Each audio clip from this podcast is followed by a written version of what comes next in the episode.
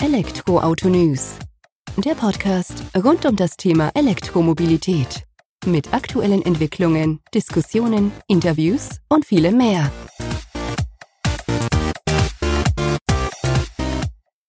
Servus und herzlich willkommen bei einer neuen Folge des Elektroauto News.net Podcast. Ich bin Sebastian, freue mich, dass du diese Woche wieder eingeschaltet hast, wenn es mal wieder um das Thema E-Mobilität geht. In der aktuellen Folge habe ich Claudia zu Gast. Claudia, die eher aus der Verbrennerwelt kommt, auch immer Verbrenner gefahren ist, von ihrem Mann dann vor gut einem Jahr davon überzeugt wurde, ob es vielleicht nicht doch mal Zeit ist, auf E-Auto umzusteigen, denn er selbst fuhr schon einige Zeit Tesla Model S. Für sie wurde es ein Hyundai Ioniq 5. Und wir haben uns darüber ausgetauscht, ja, wie E-Autos doch anders betrachtet werden von Frauen, welche Ansprüche man daran hat und wie man dann eben auch so als E-Auto-Zweifler in Anführungsstrichen doch bekehrt werden kann, wobei bekehren da schon zu viel des Guten ist, sondern einfach auch überzeugt werden kann von den gesamten Vorteilen, die ein Elektroauto auf die Straße bringt und wie sie ihren Ionic 5 jetzt auch gar nicht mehr missen will. Von daher gehen wir mal rein in eine eher emotionale Folge, eine Folge, die das E-Autofahren von einer ganz anderen Seite mal zeigt, als von den technischen harten Fakten, die es dann doch auch immer wieder hier bei uns im Podcast gibt, ist mal eine gelungene Abwechslung, wie ich finde. Von daher gehen wir direkt rein ins Gespräch mit Claudia. Hallo Claudia, vielen Dank, dass du heute die Zeit nimmst, dass wir uns ein wenig über deinen Weg in die E-Mobilität unterhalten. Du kommst ja so aus der klassischen Verbrennerwelt, dein Mann fährt schon länger E-Auto, aber Du hast noch nicht so richtig den Einstieg bis dahin geschafft gehabt. Tesla Model S ist er gefahren. Du hast dich da nicht so reingetraut, bist jetzt aber seit Ende Juli dann auch in der E-Mobilitätswelt angekommen mit dem Hyundai Ioniq 5. Vielleicht wollen wir da einfach mal einsteigen. Wie war denn so das erste Gefühl für dich E-Auto, wenn wir das die Berührung von E-Mobilität dir und deinem Mann dann eben so betrachten, wo das noch zu Tesla-Zeiten sozusagen waren. Warum bist du da nicht in das Fahrzeug rein? Also ich fand den Tesla schon toll ein großes Display, was ich sehr beeindruckend fand, weil man einfach sehr viel gesehen hat. Ähm, aber er war mir einfach zu groß. Also ich fahre nicht gerne so Riesenautos und äh, mein Mann ist auch, ähm, sagen wir mal, er pflegt auch seine Autos sehr liebevoll. Und dann dachte ich, naja, wenn ich mit diesem Riesenschlachtschiff in Anführungszeichen durch die Gegend fahre, A, ist es schwierig. Also wir wohnen ja in der Nähe von Heidelberg, da einfach Parkplätze auch mitzufinden. Heidelberg hat eine sehr schwierige Parksituation, wie du ja wahrscheinlich weißt. Und dann dachte ich auch, wenn ich da jetzt mal Kratzer reinmache, dann wird es wahrscheinlich auch nicht so lustig enden. Also insofern dachte ich, nee, ist nicht mein Auto. Auto, also möchte ich jetzt eigentlich nicht so mitfahren. Aber war das dann weniger oder war das dann tatsächlich eher, ich sag mal, die Größe, die Bedienung davon? Oder hat es auch ein Stück weit noch mit dem Antrieb zu tun gehabt, also Umstieg Verbrenner zur E-Mobilität? Also ich glaube, es war so eine Mischung. Also einmal natürlich die Größe des Autos einfach und äh, zum anderen hatte ich auch so ein Stück weit Respekt davor, wie ist es dann mit dem Laden. Also ich habe es bei meinem Mann ja gesehen, dass das eigentlich ganz gut geht. Also wir haben ja Enkel, die äh, knapp 300 Kilometer von uns weg wohnen und wenn wir die besuchen, dann mussten wir halt immer einmal laden und ich fand es immer super, dieses System mit den Superchargern. Das hat mir sehr gut gefallen, hat mir auch ein bisschen den Respekt genommen vor diesem Laden. Äh, aber trotzdem dachte ich so, na ja, jetzt hängen wir dann wieder eine halbe Stunde auf so einem Autohof rum. Irgendwie ist es dann auch nicht immer so vergnüglich, weil die stehen ja nicht immer an jetzt wunderschönen, in wunderschönen Gegenden, sondern sind ja oft irgendwie an der Autobahn dran, äh, in so Industrie- und Gewerbegebieten. Also da war ich noch so ein bisschen skeptisch mit dem Laden. Ne, dachte ich so, mh, hm, eigentlich ist es doch netter, zur Tankstelle zu fahren, schnell zu tanken und dann eben wieder weiterzufahren. Und da kam ja trotzdem auch irgendwann das Umdenken für dich. Wir haben jetzt gerade vorhin schon ein bisschen gesprochen, das war dann ja auch im Sommer vergangenen Jahres, also 2022, wo ihr euch mit beschäftigen musstet, weil von eurem äh, Fahrzeugverbrenner, den ihr noch hattet als Leasing, dann auch äh, im Juni 2023 die Zeit abgelaufen war sozusagen. Und dann seid ihr oder bist du trotzdem den Schritt gegangen, hast gesagt, okay, wir versuchen es mal mit E-Mobilität habt euch in Richtung Hyundai bewegt. Wie war das? Also woher kam dann die Überlegung? Hat der Mann da ein bisschen gedrängelt oder kam da auch von dir selbst der Antrieb dann? Nein, ich muss ich jetzt ehrlich sagen, die Initialzündung kam von meinem Mann. Also der sagte einfach, Mensch, lasst uns doch gucken, ob wir nicht für dein nächstes Auto wirklich ein E-Auto auswählen. Und ich fand auch seine Argumentation immer sehr plausibel, weil er ist jemand, der da schon sehr lange drauf achtet so auf das ganze Thema Energie und wo kriegen wir unsere Energie her, auch im Haus.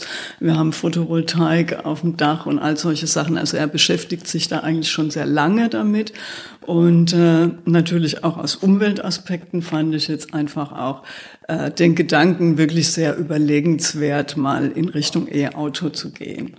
Also natürlich kommt der Strom nicht einfach aus der Steckdose, das weiß ich auch. Und ich weiß natürlich auch um die Diskussion der, der Batterien, also welche seltenen Mineral, nicht Mineralien, welche seltenen, wie nennt man es, Metalle. Ja äh, dafür verwendet werden. Also klar, da sehe ich auch ein paar Punkte, wo man wahrscheinlich nicht nur ökologisch unterwegs ist, aber wenn man jetzt mal an den CO2-Ausstoß denkt, dann fand ich es schon überlegenswert, mal in Richtung E-Mobilität zu denken und mich einfach auch mal zu überwinden, muss ich jetzt sagen, mich mal in ein E-Auto zu setzen, mich damit zu beschäftigen und es einfach mal auszuprobieren. Ich denke, das ist auch immer so, was wir mitbekommen, der überzeugende Faktor, wenn du einfach mal sagst, okay, du setzt dich mal rein, du lässt dich mal drauf ein und dann kannst du dir auch besser ein Urteil bilden, schlussendlich, so wie mit eigentlich fast allen im Leben. Wenn du es erstmal versucht hast, dann kannst du auch sagen, okay, passt, passt nicht und kannst den Weg gehen und dann seid ihr ja oder seid ihr auf Hyundai gekommen, den Ionic 5, den ihr jetzt auch vor der Tür stehen habt. Wie kam die Entscheidung dazu und wie hat der dich dann gleich gefesselt sozusagen? Mhm. Also Jürgen macht da immer ganz viel. Also er informiert sich da und ist einfach auch, er hat ein großes Interesse an Autos, an, ne, an Antrieben, an der ganzen Technik auch. Und er äh, screent dann immer. Das war auch bei den Leasingfahrzeugen schon so, dass er immer vorgescreent hat und dann irgendwie so ein, zwei Sachen mir zur Entscheidung vorlegt, was ich ganz wunderbar finde, weil ich möchte mich nicht damit beschäftigen. Also eben, was weiß ich, ganz viele Artikel dazu zu lesen und Autovergleiche und sonst irgendwas. Also er hat mir den Ionic vorgeschlagen. Ich glaube, er hatte noch was Zweites, aber ich weiß jetzt gar nicht mehr, was es war. Und wir haben dann einfach einen Probetermin, also für eine Probefahrt ausgemacht und ich habe mich da rein reingesetzt und bin losgefahren und fand es irgendwie vom Fahrgefühl super. Dachte, also meine Kriterien übersichtlich, ja, also ich kann was sehen.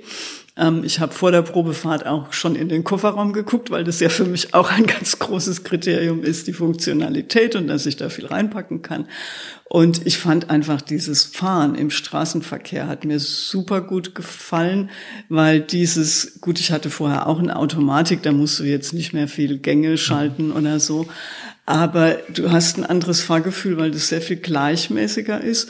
Und auch du kannst sehr viel schneller einfädeln irgendwo, einfach weil die Beschleunigung eine ganz andere ist, die man da hat. Ohne dass man jetzt das Gefühl hat, da heult ein Motor auf, ja, so, sondern einfach man kommt flott vom Fleck, wenn das auch mal die Situation erfordert im Verkehr. Und da sind wir an dem Punkt, wo wir es ja auch vorhin hatten. Es wird ja immer viel mit diesen, ich sag mal, Hard Facts dann geworben. Hier die Sprintfähigkeit von 0 auf 100 kmh, das sind ja die wenigsten Einsatzzwecke, die man im Alltag benötigt, aber dann genau diese Zwischenspurts, die man dann vielleicht doch mal beim Einfädeln nutzt, ähm, die wichtig sind. Du hattest jetzt aber im Vorhinein auch gesagt, dass dich bei einem Fahrzeug an sich, egal ob jetzt E-Auto oder Verbrenner, eigentlich so drei Faktoren ansprechen.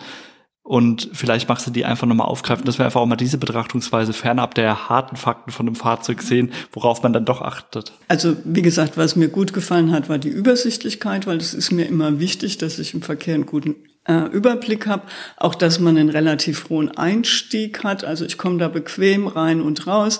Ich kann auch mal, äh, wenn es einfach Geschäftstermine erfordern, auch mal in einem Rock da ein- und aussteigen, ohne dass es irgendwie doof aussieht oder ich mich verrenken muss.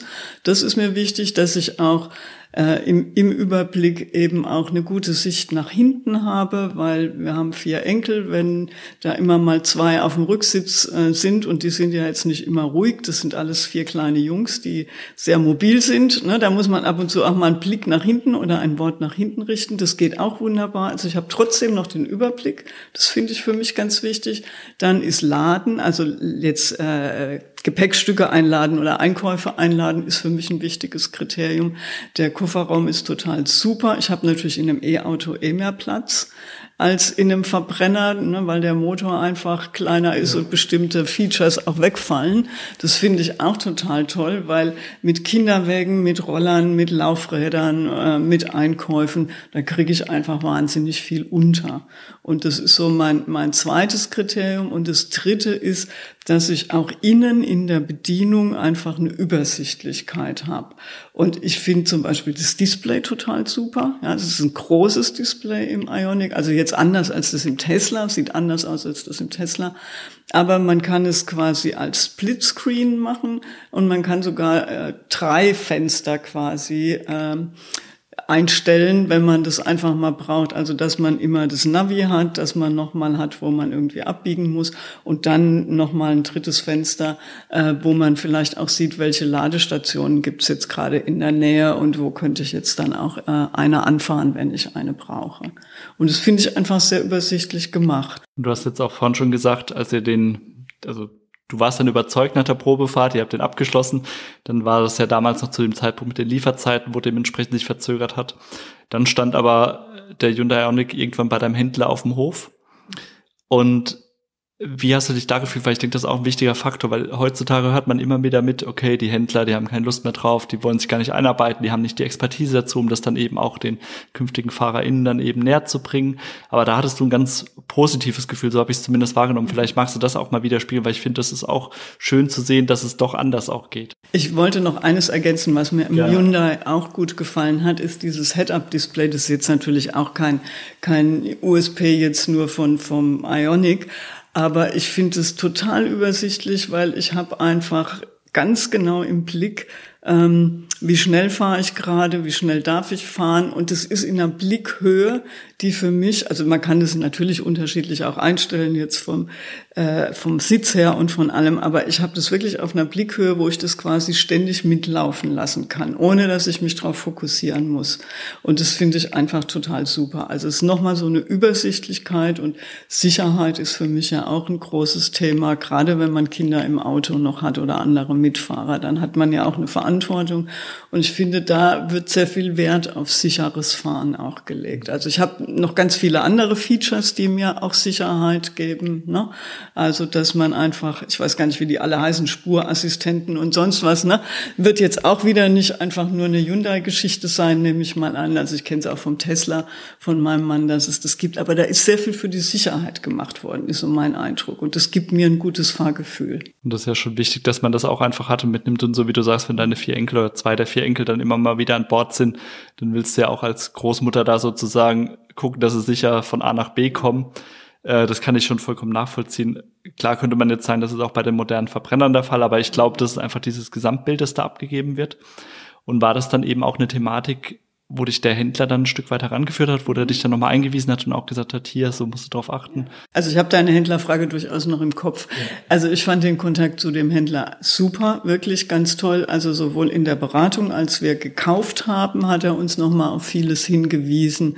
Ähm, wir konnten auch die Ausstattung wirklich so gut zusammenstellen, wie ich die gerne gehabt habe oder jetzt auch habe.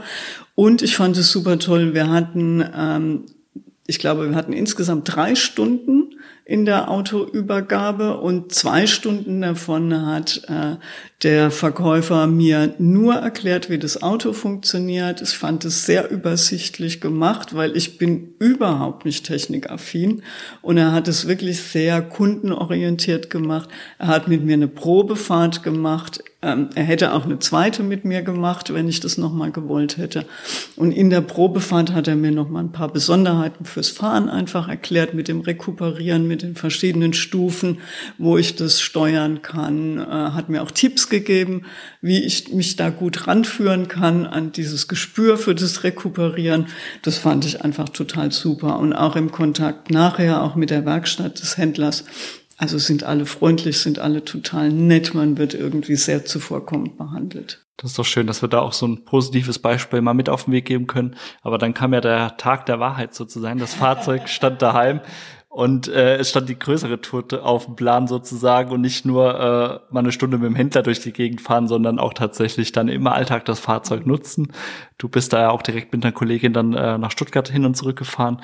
Magst du uns mal da von deinem Gefühl, von den Emotionen ein Stück weit abholen, wie das denn war? Ja, das war natürlich sehr aufregend, weil zusätzlich auch mein Mann nicht da war.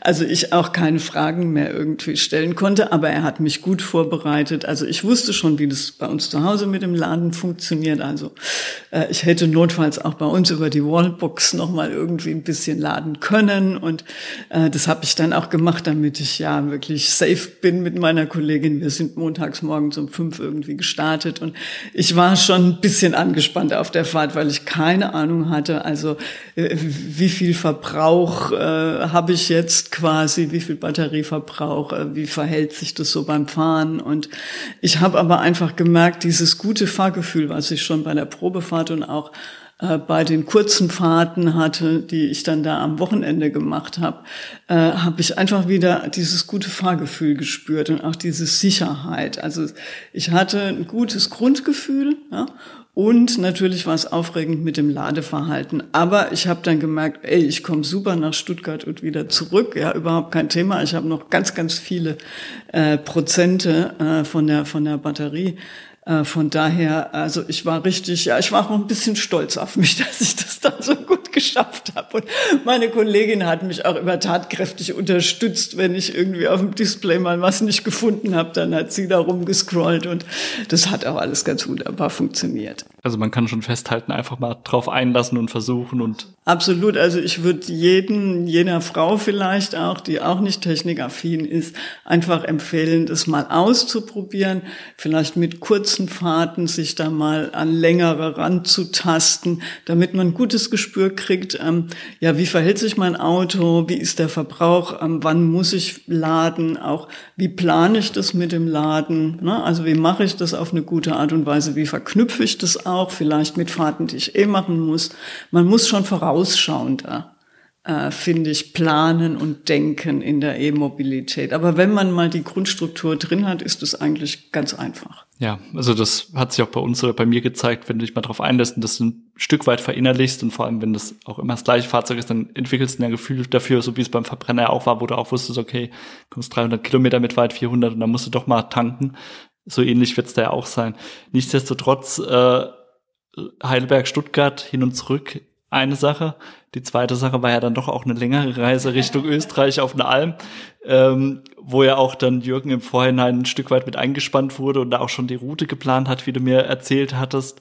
Und dann habt ihr ihn doch ein bisschen äh, überrascht, sagen wir es mal so, weil ich kannst ja mal drauf eingehen, so ich sag mal Ladestops, die vorgesehen waren und wie ihr es dann absolviert habt. Also von daher auch da gerne nochmal abholen, Claudia. Ja, also ich bin quasi ein paar Tage nach der Stuttgart-Fahrt äh, mit meiner Nichte nach Österreich gefahren äh, zu einem Yoga, zu einer Yoga-Woche auf einer Alm, die auf 1800 Metern oben liegt. Und äh, ja, es war schon so ein bisschen spannend ähm, rauszukriegen, wie mache ich das jetzt? Auch gerade wegen dem Laden, da war ich schon auch noch mal ein bisschen aufgeregt. Und da hat uns Jürgen sehr gut supportet. Also er hat quasi schon mal so geguckt, wo könnten wir in etwa laden.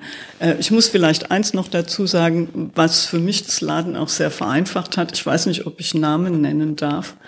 Ähm, waren einfach diese ENBW-Ladesäulen, die liebe ich sehr ähm, weil es einfach Schnelllader auch sind, also die mit 300 kW irgendwie laden.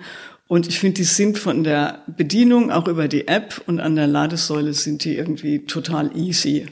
Also das fand ich einfach, ich habe auch schon andere Ladesäulen erlebt, die ich irgendwie sehr viel komplizierter fand.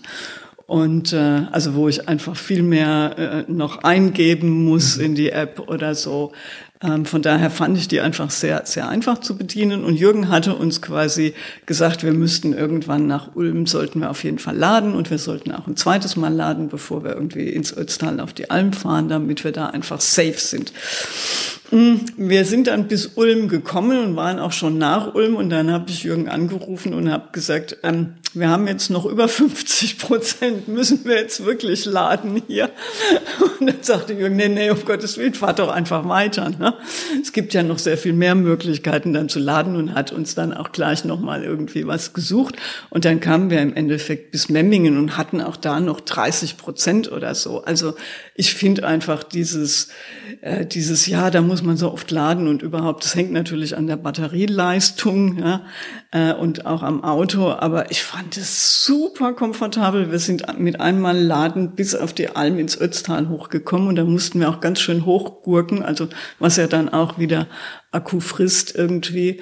Ähm, ja, und das war einfach war, war eine ganz tolle Erfahrung. Es war auch, äh, wie gesagt, super spannend, ähm, ob das alles so klappt. Und auch auf dem Rückweg hatten wir dann ein schönes Erlebnis. Ich habe es dir ja vorhin schon erzählt.